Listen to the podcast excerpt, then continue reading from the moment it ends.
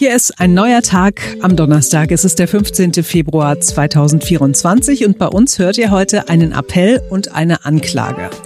Beides kommt vom Arche-Gründer Bernd Sigelko und seinem Mitstreiter Wolfgang Büscher. Zusammen haben sie ein Buch geschrieben, in dem sie Deutschland einen verbrecherischen Umgang mit seinen Kindern vorwerfen. Und immer donnerstags geht es bei uns um das, was die Menschen hier bei uns in Berlin, aber auch deutschlandweit politisch interessiert, aber auch aufregt. Und das besprechen wir zusammen mit unserem Politikredakteur Henry Parzefall. Man wundert sich ja über fast gar nichts mehr, was Donald Trump sagt oder tut. Oft wird er belächelt, jetzt aber ist es auf einmal gar nicht mehr so witzig, denn seinetwegen könnten wir in Europa bald ein reales Sicherheitsproblem haben. Und wir sprechen darüber mit unserem Politikredakteur Henry Parzefall. Guten Morgen. Schönen guten Morgen. Er werde als US-Präsident kein Land länger vor Russland schützen, das seine Verteidigungsausgaben nicht zahlt, sagt Trump. Und noch drastischer, er würde Russland sogar dazu ermutigen, was auch immer gegen NATO-Staaten zu tun, die ihren Beitrag nicht zahlen. Und damit meint er nicht zum ersten Mal das 2-Prozent-Ziel der NATO. 2 Prozent oder mehr des Bruttoinlandsprodukts eines Mitgliedslandes sollen in die Verteidigung fließen. Und so ungern man ihm sonst auch zustimmen mag, in dem Punkt muss man ja sagen, es ist irgendwie nachvollziehbar. Also zumindest das mit den zwei Prozent. Hm. Na, bisher war das eine relativ vage Formulierung, dieses zwei Prozent Ziel der NATO. Mhm. Da hat man sich 2014 getroffen und einen Richtwert festgelegt. Jedes Land soll sich bemühen, einen Beitrag für seine Verteidigung auszugeben, der zwei Prozent der Wirtschaftsleistung entspricht. Und ich sag mal so, da waren einige Länder stets bemüht. Okay. Ähm, dann ist man im Sommer letztes Jahr nochmal ran. Es gibt eine neue Vereinbarung, die zwei Prozent bleiben als Ziel, jetzt aber nicht mehr als Richtwert eine Obergrenze, sondern als Minimum. Das muss ausgegeben werden und damit hat Trump schon einen Punkt. Er ist ja nicht der Erste, der das fordert. Barack Obama auch schon nur netter. Äh, die Zahlen sind auch nicht gut. Bis letztes Jahr nur elf Mitgliedsländer, die das 2-Prozent-Ziel erreicht haben. Dieses Jahr sind es wohl 18 von 31. Mhm. Die Empörung bei den NATO-Partnern nach Trumps Gepolter war bzw. ist extrem hoch. Warum? Na, er stellt die NATO öffentlich in Frage. Das ist ja nicht gerade ein Signal, wir stehen hier geschlossen, wenn einer schwächelt, fangen wir das irgendwie auf ja. oder wie auch immer, sondern wenn du nicht zahlst, bist du uns egal. Und das finde ich schon krass. Mhm. Jetzt hat die Bundesregierung ja ihre Hausaufgaben gemacht. 30 Jahre hat es immerhin gedauert, aber dieses Jahr liegt der Anteil der Verteidigungsausgaben erstmals über zwei Prozent. Also bedeutet für uns in Deutschland keine Gefahr mehr? Hm, ja, dieses Jahr sind Präsidentschaftswahlen in den USA. Wir sehen einen Donald Trump, der gute Chancen aufs Weiße Haus hat oder dem gefühlt einfach nichts schadet. Mhm. Und wenn wir eins aus dessen ersten Regentschaft wissen, dann ist nichts sicher. Ähm, und genau der sagt, wenn er an die Macht kommt, dann beendet er den Ukraine-Konflikt in 24 Stunden. Zu welchem Preis? Ich weiß es nicht. Ähm, und hier in Deutschland ist ganz klar die Frage, was passiert nach 2027, wenn nämlich das Sondervermögen für die Bundeswehr, die 100 Milliarden, voraussichtlich aufgebraucht ist. Da müsste ein Plan her, das sagt der Verteidigungsminister Boris Pistorius, und deswegen fordert er jetzt eine Erhöhung des Verteidigungsetats im regulären Bundeshaushalt und damit eben auch eine langfristige Finanzierung der Bundeswehr. Mhm. Und auch wenn es schön wäre, wenn wir es gar nicht bräuchten, wenn die Welt eine andere wäre, aber das ist in der aktuellen Situation sicherlich eine schlaue Forderung. So, und dann bleiben wir noch bei der Bundespolitik. Es ist mal wieder ein mieses Zeugnis für die Ampel. Drei Viertel der Menschen sind laut einer Umfrage mit der Arbeit der Bundesregierung unzufrieden. Und das liegt nicht zuletzt auch daran, dass die Beteiligten es einfach nicht hinbekommen, konstruktiv miteinander zu arbeiten.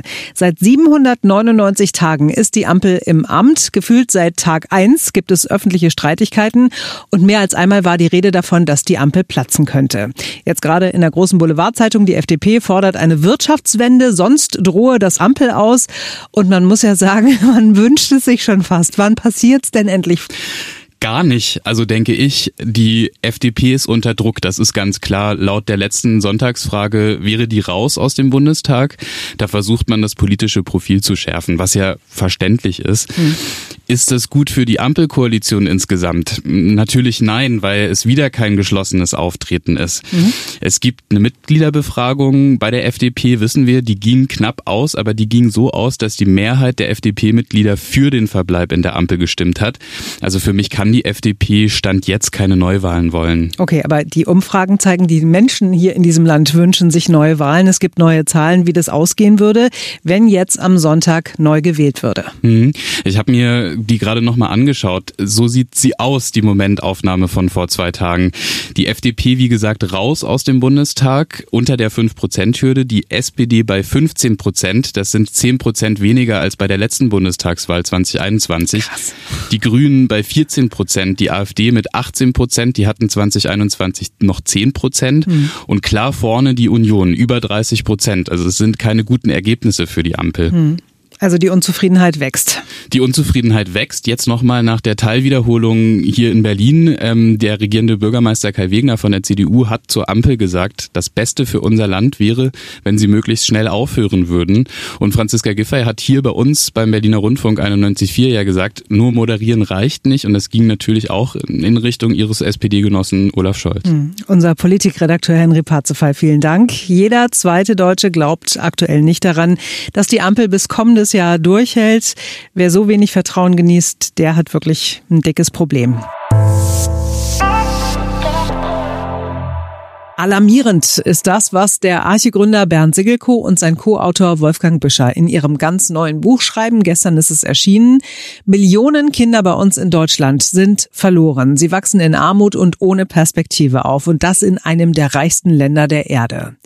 Eine der Forderungen, das Bürgergeld nur denen geben, die wirklich darauf angewiesen sind und nicht einfach jedem, der zwar auch arbeiten gehen könnte, aber einfach keine Lust hat. Darüber haben wir heute früh mit Wolfgang Büscher gesprochen. Ja, schönen guten Morgen. Das Buch, das Sie mit dem Archegründer Bernd Sigelko geschrieben haben, heißt Das Verbrechen an unseren Kindern. Wie sieht dieses Verbrechen, dieses Versagen ganz konkret aus? Stellen Sie sich einmal vor, es geht um das Bürgergeld. Das Bürgergeld wird erhöht dann bekommen, man schätzt es in circa eine Million Menschen, eine gleiche Erhöhung, wenn sie kein Interesse haben zu arbeiten, wie eine alleinerziehende Mutter zum Beispiel, die drei Kinder hat und kaum arbeiten kann. Das müssen wir unverzüglich ändern. Wir brauchen in Zukunft starke Kinder. Diese Kinder brauchen Bildung, diese Kinder brauchen Perspektive und Würde. Und insofern müssen wir nicht alles gleich verteilen bei uns im Land, sondern wir müssen die stärker fördern, die Interesse haben, sich am System zu beteiligen, zu arbeiten und Kinder großzuziehen. Welche Auswirkungen hat dieses Staatsversagen auf Ihre Arbeit? Wir merken natürlich in allen Bereichen, dass der Staat sich schwer tut, sich um seine Kinder zu kümmern. Wir fordern eine Kindergrundsicherung von 600 Euro im Monat. Davon muss die Hälfte direkt in Schulen fließen und die andere Hälfte direkt auf das Konto der Kinder, dass es nicht für Waschmaschinen zum Beispiel oder Spülmaschinen ausgegeben geben wird. Und wir brauchen eben starke Kinder. Ähm, heute gehen viele der Kinder, die in Brennpunktgebieten wohnen, auf sogenannte Brennpunktschulen. Die muss es nicht geben. Wir müssen zum Beispiel die Kinder so verteilen auf Schule, dass jede Klasse, jede Schule einen gleichen Anteil schwieriger Kinder hat. Das alles muss geändert werden. Und wenn wir das nicht machen, werden diese Kinder hinten überfallen. Und das sehen wir schon als ein Verbrechen an unseren Kindern. Mhm. Ich habe gelesen, dass äh, Bernd Sigelko davon spricht, dass von 25 Schülern an einer Brennpunktschule ungefähr 18 verhaltenskreativ sind. Was bedeutet dieses Verhaltenskreativ? Verhaltenskreativ sagen wir schwierige Kinder. Sie müssen sich einmal vorstellen, wir haben sehr viele geflüchtete junge Menschen in unserem Land. Die wohnen in Brennpunktgebieten, in Turnhallen, am Flughafen Tegel zum Beispiel, in anderen äh, großen Einrichtungen. Und diese Kinder müssen dann alle auf wohnungsnahe Schulen. Das heißt, alle zusammen in eine Schule. Da kann nichts Vernünftiges bei herauskommen. Ich treffe tolle junge Menschen, die aus Syrien, aus Afghanistan kommen, in unseren Archen. Und sie erzählen mir, dass sie unter katastrophalen Bedingungen leben müssen und dass sie in ihrer Klasse nur Schulkameraden und Freunde haben, die auch aus Syrien, auch aus Afghanistan kommen. Wir müssen einfach mischen. In Hellersdorf zum Beispiel bekommen Kinder geflüchteter Familien keinen Kita-Platz. Das heißt, sie lernen die deutsche Sprache nicht und gehen für unser Land verloren. Das alles müssen wir ändern. Das alles sehen wir in der Tat als ein Verbrechen an unseren Kindern. Sie sagen, dieses Versagen des Staates rächt sich irgendwann gesamtgesellschaftlich. Warum und wie? Ja, Sie können sich ja vorstellen, 50.000 Kinder und Jugendliche gehen im Moment von der Schule ab ohne einen Schulabschluss. Das werden immer mehr. Wir müssen unsere Kinder besser ausbilden. Wir haben in Deutschland nur eine einzige Ressource. Wir haben kein Gold, wir haben kein Silber, wir haben keine wertvollen Metalle. Wir haben Kinder. Wir waren mal ein Land der Dichter und Denker. Das muss so bleiben. Nur mit starken Kindern können wir auch ein starkes Land werden. Später, in, in einigen Jahren, äh, werden viele der geburtenstarken Jahrgänge in Rente gehen. Dann brauchen wir starke Kinder. Wir brauchen begrenzt auch Zuwanderung. Aber wenn ein Bundespräsident sich heute hinstellt und zum Beispiel sagt, wir brauchen Hunderttausende an Menschen aus dem Ausland, die in Deutschland arbeiten, dann haben wir dafür nicht die Wohnungen, wir haben keine Kita-Plätze, wir haben keine Schulplätze, wir haben keine Kinderärzte, wir haben keine Ärzte. Wir brauchen unsere Kinder, die hier leben. Dazu meinen wir auch die geflüchteten Kinder und die müssen wir stark machen. Als wir das letzte Mal gesprochen haben im November, da haben Sie Alarm geschlagen, weil Sie immer stärkere Tendenzen zum Islamismus und islamistischem Hass unter den Jugendlichen in Ihren Einrichtungen sehen. Was hat sich diesbezüglich getan? Sie haben die Politik aufgefordert, was zu tun. Was ist passiert? Da hat sich bisher nichts getan. Wir haben immer noch viele, viele junge Menschen, die aus den Syrien kommen, aus Afghanistan kommen, die eben auch in Massenunterkünften leben. Das heißt, die keine deutschen Freunde haben, die keine deutschen Freundinnen haben. Die Mädchen dürfen häufig, wenn sie 12, 13 sind, nicht mehr in unsere Einrichtungen kommen. Wenn wir Menschen einladen, nach Deutschland zu kommen, dann müssen wir sie integrieren. Es hat keinen Sinn, wenn eine Frau Merkel gesagt hat, wir schaffen das. Es hat keinen Sinn, wenn eine Frau Baerbock sagt, ihr dürft alle kommen. Es kann nicht sein, dass diese Kinder dann in sogenannte NGOs, also in private Stiftungen abgeschoben werden.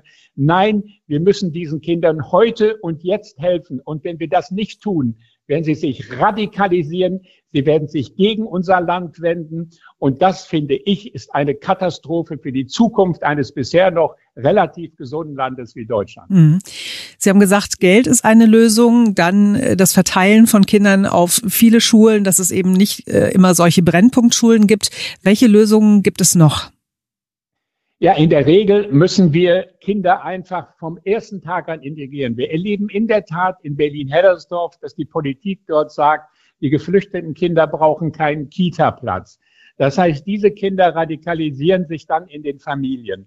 Diese Kinder gehen auch nicht in, ich nenne das mal salopp, weichgespülte Moscheen in Deutschland. Nein, sie bringen ihre eigenen Prediger mit. Sie gehen in eigene Moscheen und werden dann nochmal radikalisiert.